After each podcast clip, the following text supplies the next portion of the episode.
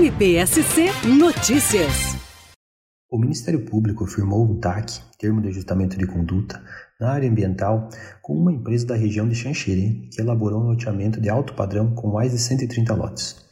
O caso envolveu a criação de um lago artificial que englobou um nascente de água, a qual fica em área de preservação permanente, não podendo ser construído nada em volta no raio mínimo de 50 metros.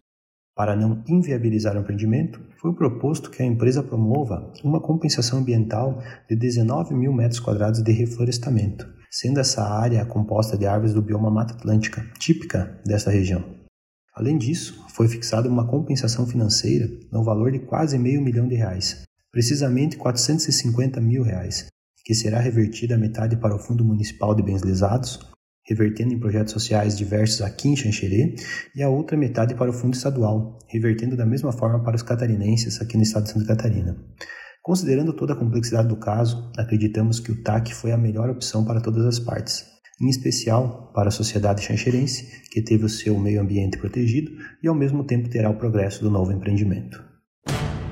MPSC Notícias, com informações do Ministério Público de Santa Catarina.